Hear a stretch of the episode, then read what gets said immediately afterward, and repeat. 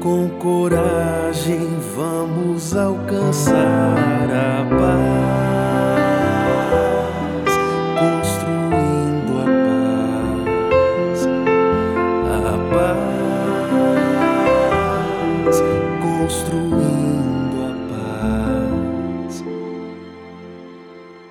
Olá, amigos, sejam bem-vindos a mais um episódio do nosso podcast Liderança Espírita para uma Nova Era. Eu me chamo Vinícius Lousada, estamos aqui com o nosso amigo Fabian Souza, companheiro vinculado ao Departamento de Tecnologia da Informação da nossa Federação Espírita do Rio Grande do Sul e trabalhador também do Centro Espírita Fonte de Luz da cidade de Santo Antônio da Patrulha. Nós estamos aqui na condição da coordenação do setor de formação de lideranças espíritas da nossa FERGS e vamos refletir mais um pouquinho sobre o tema da união e da unificação, especialmente dando continuidade ao estudo do último episódio sobre paradigma da rede e o movimento espírita. Desse modo, então, passo a palavra ao nosso Fabian para que dê a sua saudação e já dê início aos nossos trabalhos.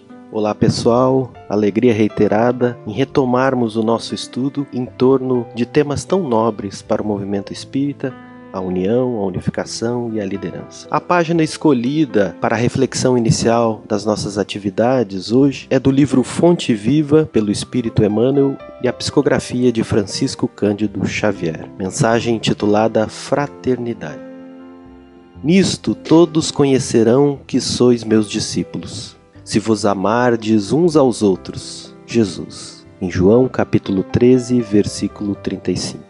Desde a vitória de Constantino, que descerrou ao mundo cristão as portas da hegemonia política, temos ensaiado diversas experiências para demonstrar na Terra a nossa condição de discípulo de Jesus. Organizamos concílios célebres, formulando atrevidas conclusões acerca da natureza de Deus e da alma, do universo e da vida. Incentivamos guerras arrasadoras que implantaram a miséria e o terror naqueles que não podiam crer pelo diapasão da nossa fé.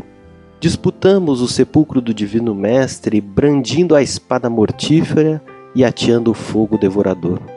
Criamos comendas e cargos religiosos, distribuindo o veneno e manejando o punhal. Acendemos fogueiras e erigimos cadafalsos, inventamos suplícios e construímos prisões para quantos discordassem dos nossos pontos de vista. Estimulamos insurreições que operaram um embate de irmãos contra irmãos, em nome do Senhor que testemunhou na cruz o devotamento à humanidade inteira. Edificamos palácios e basílicas famosos pela suntuosidade e beleza, pretendendo referenciar-lhe a memória, esquecidos de que ele, em verdade, não possuía uma pedra onde repousar a cabeça e ainda hoje alimentamos a separação e a discórdia, erguendo trincheiras de incompreensão e animosidade uns contra os outros, nos variados setores da interpretação. Entretanto, a palavra do Cristo é insofismável. Não nos faremos titulares da Boa Nova simplesmente através das atitudes exteriores. Precisamos, sim, da cultura que aprimora a inteligência, da justiça que sustenta a ordem do progresso material que enriquece o trabalho e de assembleias que favoreçam o estudo. No entanto, toda a movimentação humana, sem a luz do amor, pode perder-se nas sombras. Seremos admitidos ao aprendizado do Evangelho cultivando o reino de Deus que começa na vida íntima. Estendamos assim a fraternidade pura e simples, amparando-nos mutuamente. Fraternidade que trabalha e ajuda compreende e perdoa entre a humildade e o serviço que asseguram a vitória no bem. Atendamo-la onde estivermos, recordando a palavra do Senhor que afirmou com clareza e segurança: Nisto todos conhecerão que sois meus discípulos, se vos amardes uns aos outros. Belíssima essa reflexão de Emmanuel, não é? Que nos remete a uma trajetória espiritual de todos nós nas fileiras do campo da religião, em que a intolerância, a incompreensão, os desejos da posse, do poder, as enfermidades, enfim, constituídas por um ego infantilizado, na experiência consagrado, nos levaram às lutas fratricidas, às imposturas do campo da fé e o quanto nós precisamos, de maneira geral, não é? Como ele lembra aqui nessa página fraternidade, revigorar em nós outros aquilo que Jesus propôs como credencial do cristão. Amai-vos uns aos outros como eu vos amei. E aqui no capítulo 13, versículo 35 de João, nisto conhecerão que sois meus discípulos, se tiverdes amor uns pelos outros, quer dizer, que o discípulo é identificado pelo amor recíproco, pela atitude amorosa para com seu companheiro de lide evangélica. Bom será o dia em que nós solidificarmos isso em nós e pudermos, como muitos companheiros da nossa seara já conseguem, transformar o amor ao próximo, inclusive entre os correligionários da mesma fé, como emblema que bem representa a nossa identidade com o Cristo. Isso me fez lembrar, antes de propriamente entrarmos no tema, mas estamos no tema da união e da unificação, uma página em que Allan Kardec é indagado, conforme a anotação de um livro Viagem Espírita, em 1862, ele é indagado a respeito de se não era possível os espíritas terem um código, um emblema, que permitisse com que fossem os espíritas reconhecidos em várias partes do planeta, assim como as sociedades secretas o faziam e o fazem. E o nobre codificador vai dizer que nós já temos um símbolo que faz com que sejamos reconhecidos em toda parte. E esse símbolo seria a caridade. E a caridade precisa ser compreendida no seu tríplice aspecto né, de benevolência, de perdão e de indulgência aliás, um código de ética que deverá nortear todos os trabalhadores da seara espírita cristã, estejam nas posturas, nas posições de líderes ou não. O que, que tu achas, meu amigo? Realmente até me lembra essa questão da caridade uma dinâmica, na verdade uma ideia surgida no encontro da juventude no interior do estado, onde os jovens, né, de maneira muito criativa, deram nome a esse código do BIP, que é aquele instrumento né, que é acionado nos momentos de emergência, principalmente que os médicos, os enfermeiros utilizavam até bem pouco tempo. Então, esse BIP da benevolência, da indulgência e do perdão também é um instrumento a ser utilizado nos momentos críticos do nosso trabalho e também do nosso viver. A benevolência é esse sentimento que é o que Emmanuel nos apresenta como sendo o da fraternidade como a base para a união, porque o nosso desafio é de união e unificação. A base é a união e o que dá a união é o entendimento da fraternidade, de que somos irmãos. Dificilmente avançaremos no campo da unificação que nos pede pacificação de entendimentos, interpretação, ajustamento das melhores práticas na ação do trabalho espírita, a equalização de pontos de vista, o campo da unificação nos pede muitos desafios e muitas ações.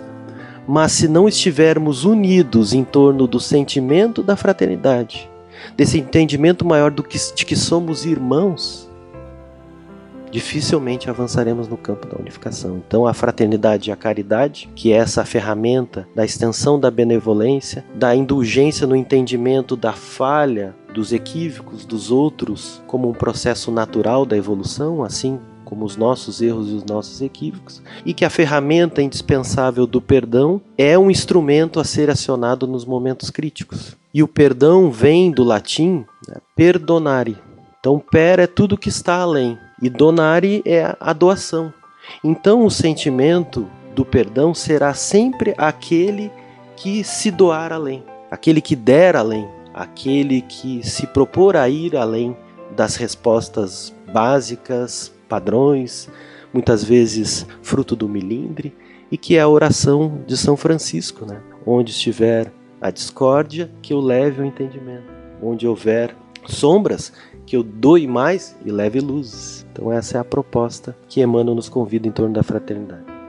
Bom, eu acredito que nós podemos prosseguir refletindo sobre o que nós encontramos em uma obra da nossa Federação Espírita Brasileira e que é citada no nosso artigo que nós estamos estudando. É bom destacar aquele que está nos acompanhando pela primeira vez, desde o episódio passado, o paradigma da rede e o movimento espírita. Queremos que podemos prosseguir nas nossas reflexões abordando algo que é referido no nosso artigo, que diz respeito ao documento de orientação aos órgãos de unificação, onde nós encontramos diretrizes, ou melhor, atitudes recomendadas pelo nosso Conselho Federativo Nacional da Federação Espírita Brasileira, que são balizas de luz ao nosso trabalho de unificação do movimento espírita e de união de corações por esse ideal, onde nós estivermos. O primeiro deles diz respeito à seguinte proposição: que o trabalho de unificação do movimento espírita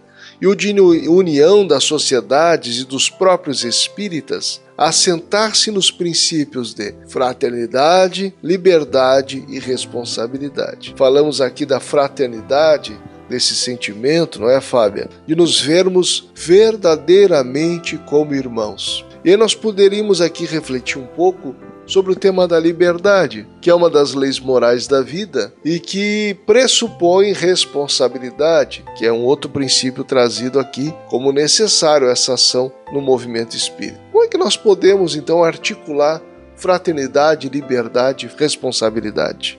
Na verdade, nós estamos diante de um novo paradigma. O paradigma das estruturas organizacionais em rede difere completamente do modelo hierárquico funcional que tínhamos no passado, que eram aquelas estruturas baseadas no poder mais verticais. Os exemplos clássicos são as estruturas militares, né, que têm aspectos positivos, mas limitam muito a questão da liberdade e relegam muito a questão da responsabilidade aos superiores. E isso provoca no trabalhador, no liderado, uma espécie de freio, de acomodação àquelas atitudes que se espera em torno da proatividade, de uma participação mais colaborativa e não somente sermos aquele trabalhador que só age diante de uma requisição de um superior, que por sua vez foi requisitado pelo superior do superior, e muitas vezes nós engessamos e não damos um dinamismo às estruturas organizacionais e perdemos muito da dinâmica e da velocidade das ações que são necessárias. O próprio Dr. Bezerra de Menezes, nas mensagens de unificação, nos fala dessa, dessa urgência para as ações, mas que essas, essa urgência não pressupõe abandonarmos todos os aspectos normativos e de organização e de estruturação que são necessários para bem agirmos. Então, esse entendimento né, dessa, desse novo paradigma da rede ele é otimizado, vamos dizer assim, porque ele consegue, como nenhum outro modelo, alinhar todos esses vetores, todas essas grandezas da fraternidade, estabelecendo uma relação lateral, porque somos irmãos, não estamos acima ou abaixo um dos outros, estamos conjugados, estamos numa lateralidade que a nossa filiação paterna nos dá. Então, o paradigma de rede já ajusta isso. A liberdade, porque o paradigma das estruturas em rede fornece essa autonomia ao agente da rede com mais fluidez e dinamismo se movimentando, mas ao mesmo tempo pede diante dessas ações, desses planejamentos, uma responsabilidade maior que antes não acontecia porque nós muitas vezes nos protegíamos, né? Nessa estrutura hierárquica. Nos protegíamos em, em assumirmos as responsabilidades em função dessa estruturação hierárquica mais vertical. Que interessante, porque quando nós saímos de uma lógica de produção, de gestão das organizações hierárquica, nós estamos entrando em sintonia com a dinâmica própria da vida. Nós abordamos aqui, Maria Elizabeth e eu, nesse artigo que está presente no livro União e Unificação, o Caminho para a Humanidade, organizado por Maria Elizabeth da Silva Barbieri, da editora Francisco Spinelli da nossa Fergs, nós identificamos na pesquisa que fizemos e num artigo muito interessante de um dos números da revista Scientific American Brasil que, além do padrão biológico da vida, a estruturação das redes, os astrofísicos identificaram também o que eles chamaram de uma teia cósmica, ou seja, uma rede formada por todas as galáxias do universo. As, conhecidas, evidentemente, com os fios que fazem com que essas teias e essa teia seja uma grande conexão, filamentos invisíveis de hidrogênio,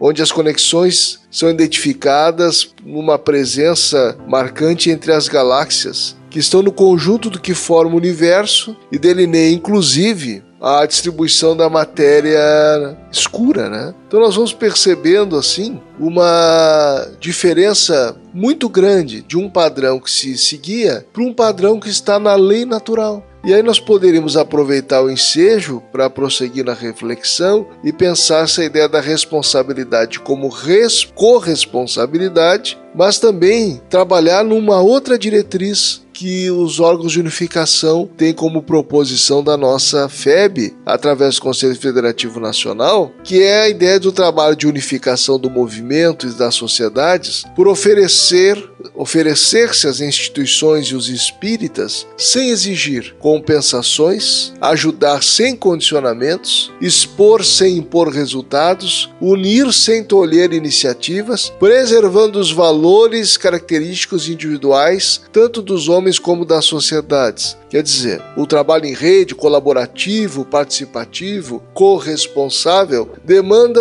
esse reforço de uma liberdade responsável que anda de mãos dadas com a renúncia, a fim de que se preserve os valores evangélicos que nós abraçamos individualmente e coletivamente. O que mais nós poderíamos falar a respeito disso dentro dessa perspectiva de rede?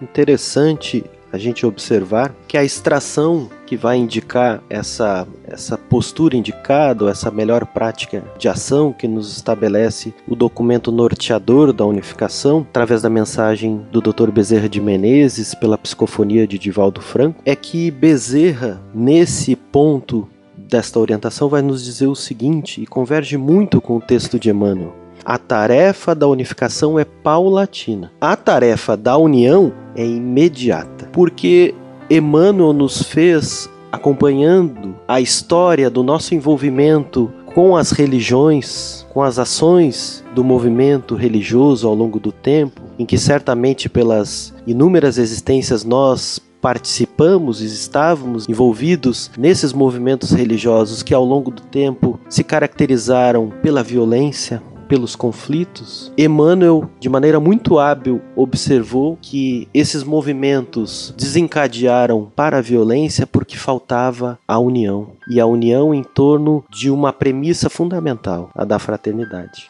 Então aqui Bezerra reitera a necessidade da união de maneira imediata. Nós, se não, se não estamos pacificados em torno desse saber, desse sentir e desse agir de que somos irmãos, dificilmente avançaremos no campo da unificação, que essa sim já é uma tarefa que pode ser é, desenvolvida de maneira mais paulatina. E o interessante, Vinícius, relembrando essas fontes, principalmente do campo científico, que nortearam esse desenvolvimento do paradigma de rede para o movimento espírita, é lembrarmos do livro The Web of Life, A Teia da Vida, do autor Fritjof Capra, que em seus estudos evidenciados neste livro afirma que em um ecossistema, se nós tivermos, e ele evidenciou isso de maneira científica, se nós tivermos num ecossistema 10% de agentes biológicos que são partícipes daquele ecossistema e eles estiverem integrados e unidos de tal forma e de tamanha força e energia, 10% dos agentes de um ecossistema completo, eles conseguem provocar mudanças significativas e alterar o ecossistema. Então, muitas vezes a gente se questiona que somos poucos os espíritas. Né? Na realidade das religiões no Brasil, somos poucos. E nos queixamos muitas vezes na casa espírita, nas ações federativas, quão poucos somos. Mas se estivermos unidos, em torno desse ideal de fraternidade. O que a ciência nos diz é que, mesmo sendo poucos, mesmo sendo 10%, conseguiremos provocar mudanças significativas e benfazejas ao ecossistema onde estamos inseridos. a ideia das minorias criativas, né? As minorias criativas são uh, transformadoras em um nível de eficácia extraordinária e às vezes até silenciosa é a mudança que essas minorias promovem. Nós vamos ver aqui, ainda nessas diretrizes para o trabalho de unificação, dois itens que eu vou abordar contigo de forma a articularmos os dois, que é o item que diz respeito à integração e participação dos centros espíritas e dos próprios espíritas de forma voluntária e consciente no movimento de unificação. A adesão de uma casa espírita ou de um grupo de trabalhadores ao ideal de unificação e ao trabalho compartilhado no movimento espírita é resultado de uma livre escolha Despeito que se apresente para nós outros como obrigação moral, um dever de nos unirmos para que combatamos com muita presteza o materialismo que viceja em razão da ignorância da dimensão espiritual da vida e que nos convoca a soma de esforços para a difusão dos ideais da doutrina, é fundamental que essa adesão das casas ou das pessoas seja de forma lúcida e voluntária, por um desejo, um despertar do coração a juntar esforços. Ao mesmo tempo, nós temos aqui a perspectiva de que o programa de colaboração na unificação seja observado como subsídio ao trabalho do movimento da casa espírita. Então, nós temos de um lado a livre adesão e uma consciência da responsabilidade compartilhada, e ao mesmo tempo a apresentação das diretrizes do movimento espírita como subsídio. Como subsídio quer dizer que deverá orientar o trabalho, mas Orientar o trabalho, Fábio, é simplesmente tomar esse documento ou essas diretrizes como indicadores observáveis ou não? Ou nós temos aí um dever moral de ponderar a respeito das diretrizes do movimento espírita lá no nosso trabalho local, na nossa condição de liderança? Na verdade, eu acredito que um, há um movimento falso quando os centros espíritas, principalmente aqueles centros que iniciam as suas atividades e buscam um relacionamento federativo, esse movimento falso se dá porque esse movimento, em seu primeiro passo, busca ainda aquele modelo hierárquico, verticalizado do passado. Então ele busca o órgão federativo como sendo aquele órgão, aquele agente que vai subsidiá-lo numa relação de cima para baixo em orientações e normatizações, enquadramentos de, de funcionamento de trabalho, enfim. E essa abordagem, na verdade, ela está parcialmente colocada, porque com o paradigma da rede, o que há é uma relação de quatro mãos entre a casa espírita e o órgão federativo. Sim, a casa será subsidiada, principalmente no início, no apoio à formação dos voluntários, dos colaboradores, da equipe diretiva da casa, em torno dos cursos de formação de liderança, tudo isso certamente o órgão federativo pode prover, mas é necessário um movimento de que o órgão, o ente federativo que está na ponta, que é o centro espírita, também se dinamize e ele participe e colabore com as ações federativas, num fluxo que circula e não somente num fluxo que somente recebe. A casa espírita precisa, além da doação que faz a todo aquele que busca o consolo e esclarecimento, precisa se doar a esta rede maior estando vinculada e participativa às atividades da sua região, da sua macro-região, dos eventos federativos, isso tudo é fundamental. Meus amigos, convido a todos então para o nosso momento literário e vamos nos encontrar com uma bela poesia do espírito João de Deus, intitulada Fraternidade. Fraternidade é a árvore bendita, cujas flores e ramos de esperança buscam a luz eterna que se agita rumo ao país ditoso da bonança. É a fonte cristalina em que descansa a alma humana fraca, errante e aflita é a luminosa bem-aventurança da mensagem de Deus pura e infinita. Vós que chorais ao coro das procelas, vinde, irmãos, desdobrai as vossas velas. Não vos sufoque o horror da tempestade. Fraternidade é o derradeiro porto, a terra da união e do conforto, que habitaremos na imortalidade. Do livro Parnaso de Além Túmulo, editado pela Federação Espírita Brasileira e psicografado por Francisco Cândido Xavier. Após a bela mensagem Fraternidade do benfeitor João de Deus, esse poeta lusitano que também trabalhou no campo da educação, nós temos um outro item para refletirmos como diretriz do movimento espírita, que é nos voltarmos àquilo que a doutrina espírita preconiza, assentarmos todo e qualquer trabalho nas obras da codificação kardeciana. Isso me remete a uma página memorável do espírito Bezerra de Menezes, que propôs em uma frase que é necessário estudar Kardec para compreendermos Jesus.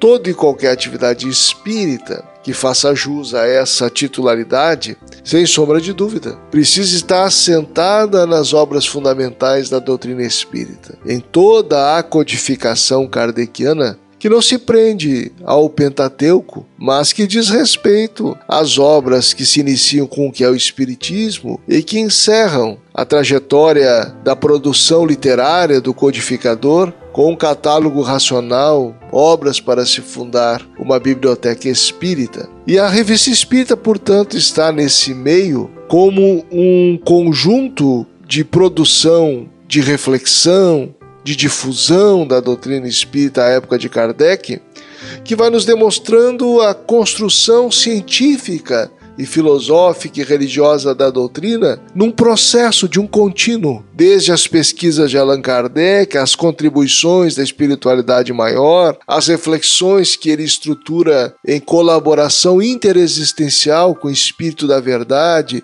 e outros nobres benfeitores dessa equipe. E aí nós somos então concitados por essa diretriz ao movimento espírita, nos voltarmos sempre em tudo que fazemos à base fundamental que é a obra kardeciana, a refletirmos em nossos trabalhos, metodologias, objetivos, rotinas, refletirmos de forma cristalina a codificação kardeciana. Nos destaca aí a importância, portanto, do estudo sistematizado da doutrina espírita, das leituras que nos cabem realizar no campo individual e assumirmos uma postura de fidelidade doutrinária.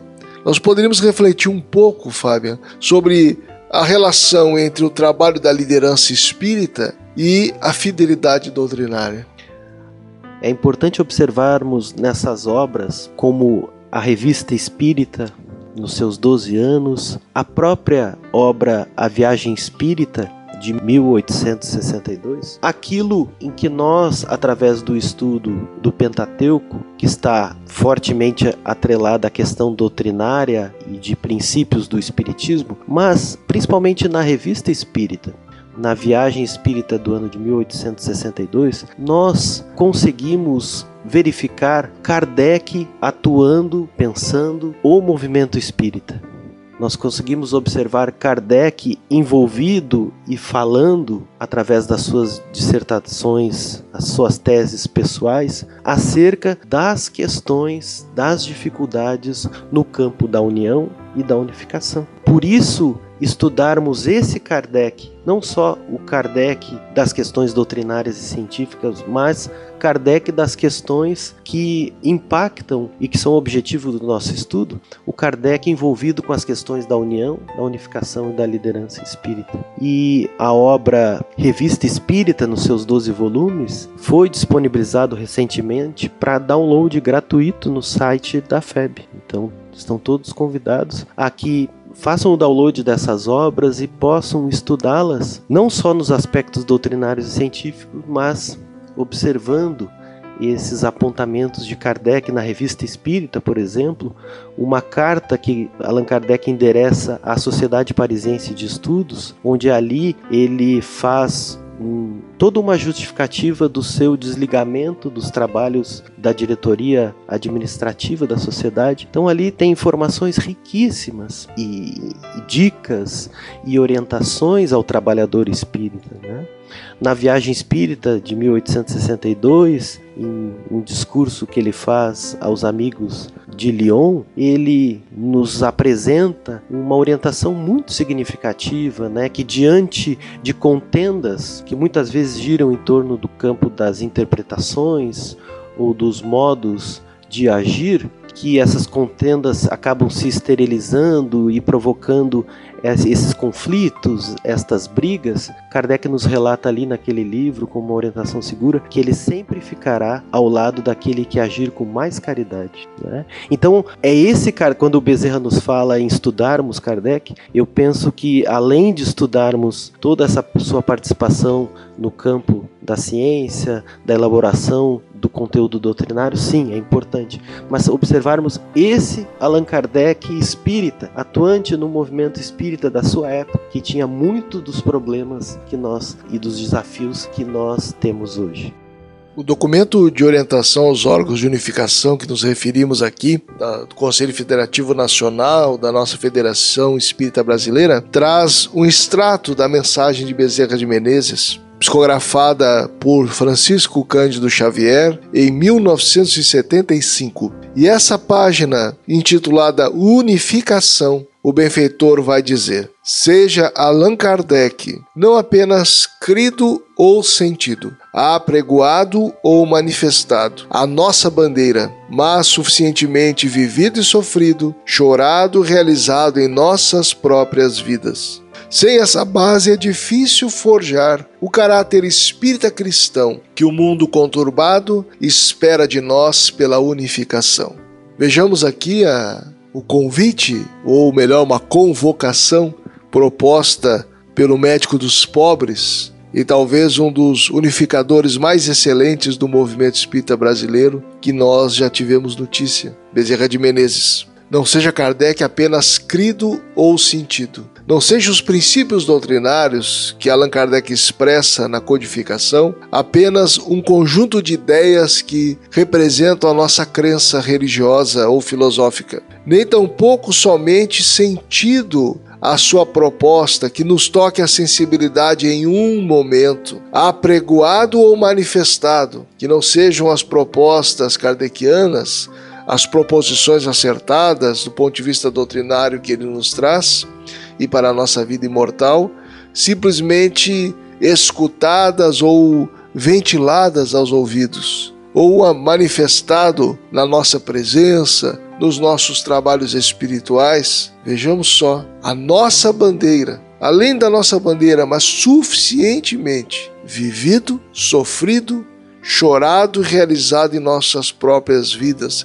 Quer dizer, testemunhado pelo nosso esforço de renúncia pessoal e de colaboração aonde nos encontramos para a construção da humanidade regenerada. Isso me remeteu a, outra, a um outro texto da bibliografia espírita, o livro Renúncia, do benfeitor Emmanuel, especialmente há um pequeno trecho em que está se organizando, portanto, a vinda de Alcione para o orbe terrestre e o seu benfeitor espiritual, o espírito que está acima dela na hierarquia, que lhe se apresenta como seu guia, se refere que naquela época, como nos tempos de transição que nós vivemos, em que a insensatez campeia em todo lado, como um momento das dores do parto para a renovação moral do planeta, nesse momento em que ela vinha e nesse momento que vivemos, o cristão autêntico não encontra lugar ao mundo. Quer dizer, não há um ajuste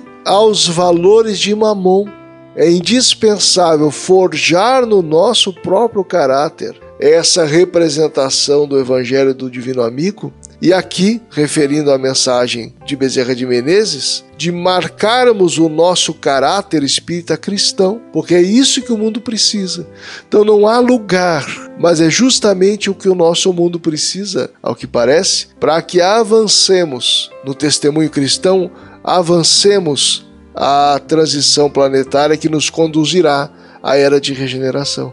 Quando Bezerra nos fala em forjar o caráter espírita cristão? Certamente que a forja exige o calor e muitas das vezes o conflito, o contraponto geram essa efervescência. Mas a nossa resposta natural e histórica e muitas vezes primitiva é responder a essa efervescência com violência. E o mais incrível que a gente pode observar nesse estudo do Kardec, principalmente na revista Espírita, é a forma, é a resposta de Kardec a toda a crítica que era endereçada a ele ou à doutrina espírita. Ele utilizava essa crítica como um combustível para reforçar os seus valores de igualdade, de fraternidade e de liberdade. É impressionante, porque a todas as respostas que Kardec endereçava às críticas que chegavam principalmente de, dos periódicos da França, né, de padres. Um dos textos de resposta maravilhosos que existe é uma resposta de Kardec ao Abade, e esse texto vai ser incorporado ao que é o Espiritismo, mas ele também se encontra na Revista Espírita, em que ele responde de maneira muito fraterna a cada ponto de crítica, de uma maneira que é o que Bezerra diz, de uma maneira cristã, não perdendo esse elo da fraternidade que existe independente da visão oposta, do entendimento divergente em torno de um tema, de uma visão de mundo ou de uma visão de eternidade. Para ir finalizando a nossa reflexão, o artigo encerra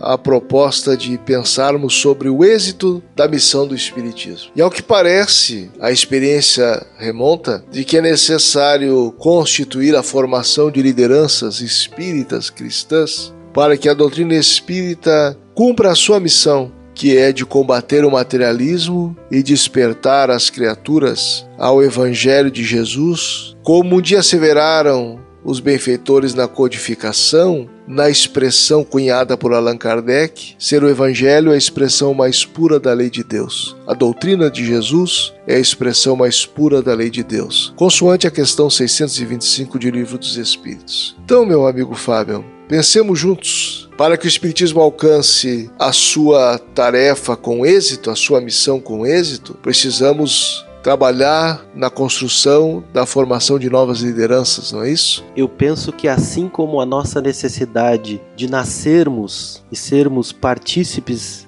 em uma família, como algo, como condição indispensável à nossa evolução, que num cadinho diminuto aprendamos a ajustar esses conflitos entre poucos mas que multiplicando esses amores, possamos ir irmos estendendo essa rede até aquilo que o mestre nos propõe como objetivo maior da fraternidade universal, que nos amemos universalmente e não só num contexto diminuto eu entendo que também o nosso caminhar em torno das questões religiosas precisam se dar em conjunto, como irmãos, unidos, multiplicando essas lideranças no sentido de levar luzes aonde ainda há sombra no mundo, mas fazermos essas ações não de uma maneira individualista, não de uma maneira personalista, mas que façamos essa ação de atuação cristã, de levarmos luzes, não como o Fabian, não como o Vinícius,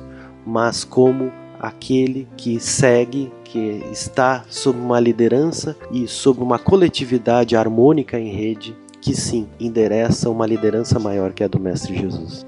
Sendo assim, meus amigos, nos aproximamos do final do nosso programa e vamos fazer a nossa prece, exorando a Jesus as suas bênçãos, para que fortaleçamos o nosso ânimo em nossas oficinas de trabalho espírita cristão, onde estivermos a fim de que sejamos instrumentos da pacificação social, da iluminação de consciências, da evangelização dos corações, dos lares, todas as gerações, a fim de que formemos pouco a pouco, na forja dos nossos testemunhos, a mentalidade cristã que o nosso mundo necessita de criaturas identificadas profundamente com as lições da Galileia expressadas no Evangelho do Divino Amigo, de forma que o amor, a fraternidade sejam balizas estruturantes de uma nova realidade planetária, a da regeneração, que está dentro das planificações da vida maior para todos os que vivemos no orbe terrestre. Que Deus nos abençoe a todos e nos mantenha conectados com a sua paz e com seu amor. Até a próxima, se Deus quiser. Com coragem vamos alcançar a paz.